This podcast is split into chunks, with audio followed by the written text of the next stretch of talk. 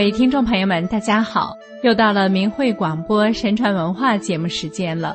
今天我们要与您分享的是康熙的教子心法，家长朋友们可不要错过哦。康熙大帝的一生勤政审慎，励精图治，以其超群的智慧和远见，执掌朝政六十一年之久。在位期间，他广施仁政。布恩德于四海，使得天下出现了万民康宁、天下熙盛的盛世景象。而作为中国帝制后期最为盛名的君主，康熙对后代的教育也是历代帝王中最为勤谨的一位，故其后代皇子王孙多文武全才。其子雍正为意图记述。将康熙的日常教诲萃绘成编，庭训格言，使得我们今天得以窥见其格致成正、修齐治平之道，也使得后世能有幸领略这位圣主人皇的教子心法。一正其身，康熙非常重视规范皇子们的言行举止和行为规范。反对家长对子女过度的宠爱，因而告诫：若小儿过于娇养，不但饮食之失节，亦且不耐寒暑之相亲，即长大成人，非鱼则吃。康熙禁烟戒酒，无事无欲，然朕妃不会吃烟，幼时在养母家，颇善于吃烟。今尽人而己用之，将何以服人？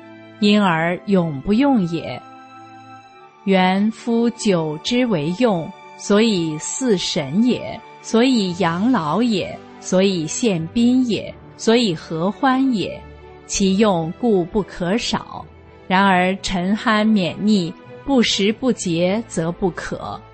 如朕之能饮而不饮，使为诚不饮者。大抵嗜酒，则心智为其所乱而昏昧，或致病疾，实非有益于人之物。是故朕谆谆教示尔等，断不可耽于酒者，正为伤身乱行，莫此为甚也。康熙点明了酒的作用，在于祭祀神明、敬奉老人、宴请宾朋。所以喝酒需要有节制和场合，一旦嗜酒成瘾，便会伤害自己的身体，祸乱自己的言行。这与现代中国盛行的酒桌文化的内涵截然相反，值得深思。在吃穿用度的问题上，康熙指明应恒之知足，并告诉子女，自己虽贵为天子。而衣服不过世体，富有四海，而每日常善，除赏赐外，所用肴馔从不兼味。不难发现，康熙在教育子女时，常常以身作则，言传身教，并非那种空洞的理论家。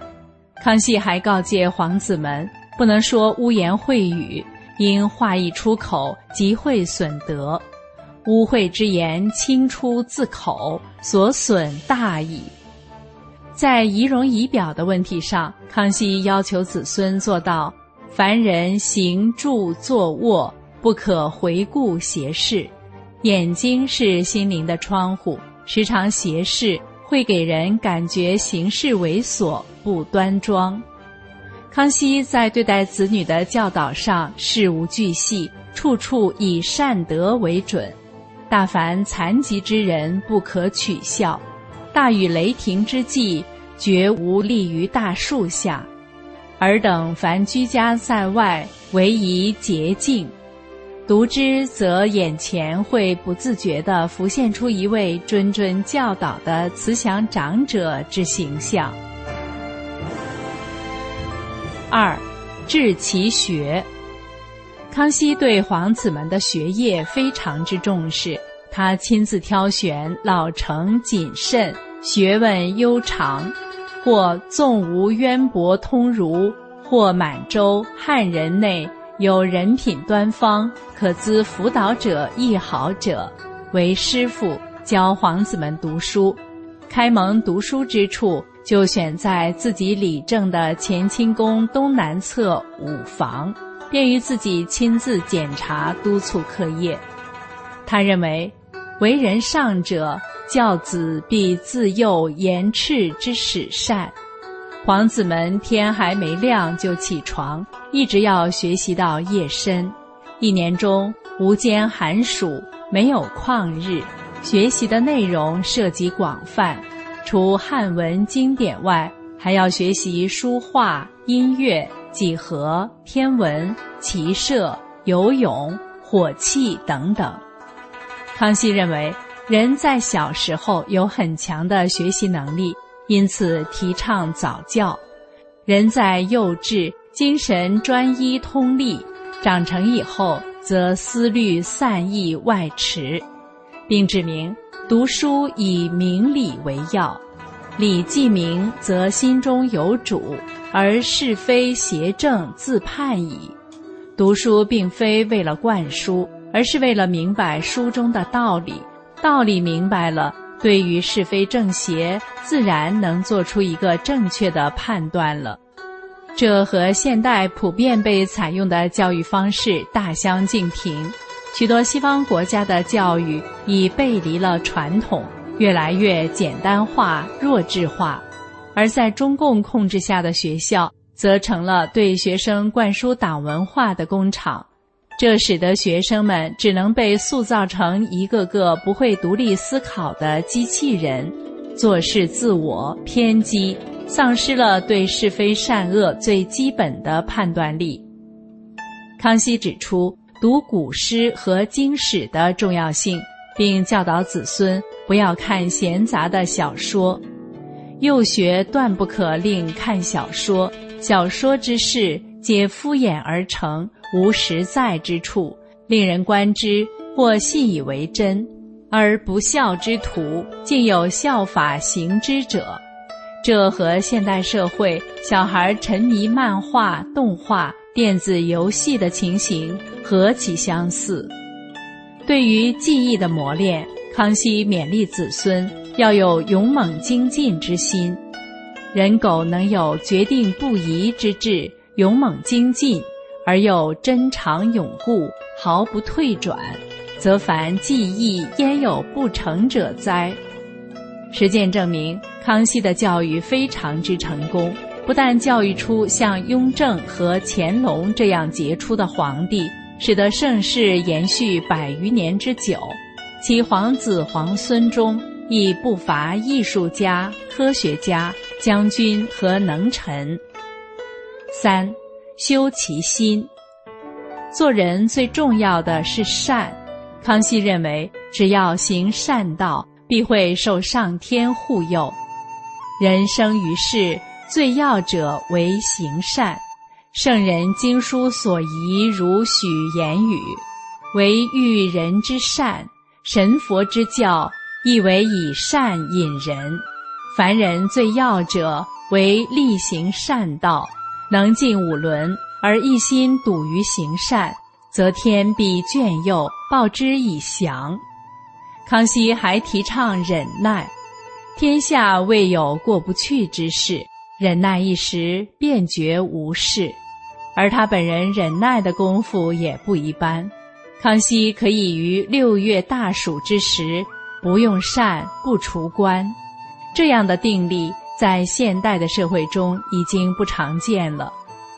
康熙教育皇子们要随时归正自己的心念，他认为人心一念之微，不在天理，便在人欲，故要防于念之出生，情之未起，随时剔除不好的私心欲念，起念必与道相合。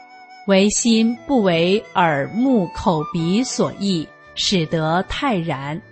如果内心去掉了多余的欲念、妄念，内心自然能得到真正的安泰和舒适。人为一心，起为念虑，念律之正与不正，只在顷刻之间。若一念之不正，顷刻而知之，即从而正之，自不至离道之远。康熙对于修心的论述和正法正道的心性修炼非常相似，不免让人感慨其来历之不凡。四。正其信。现代社会中，许多人拜佛似乎只为求佛保佑、避祸消灾、考学发财和生儿子，很多人更是为了在寺庙中争得烧头香的机会，不惜一掷千金。而这其中也不乏一些真心崇信神佛之人，可如此的敬佛方式。和常人中拉关系走后门又有何不同？试想一下，如果一个无恶不作的杀人犯拿出亿万财产捐给寺庙，难道佛就会使他圆满得正果吗？在历史的发展中，人们已经渐渐地忘记了敬佛的内涵。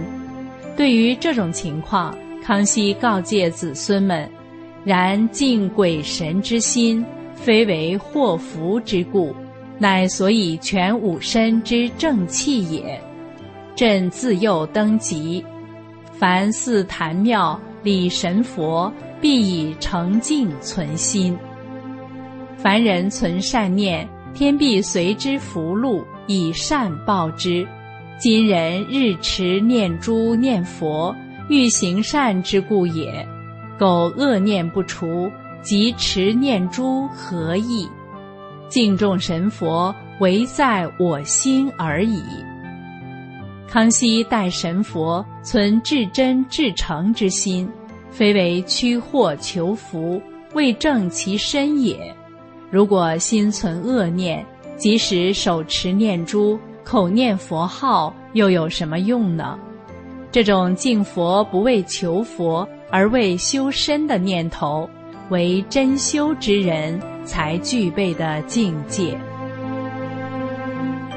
康熙大帝内圣而外王，以其非凡的智慧和对传统文化的深刻理解，对后代启之以蒙昧，教之以规矩，正之以心智，精之以学艺，强之以体魄，亲身实践了中华正统的教育之道。其为后世所留下的教育之心法，与中华神传文化贯通融合，实为现代人寻回传统教育之金贵要旨。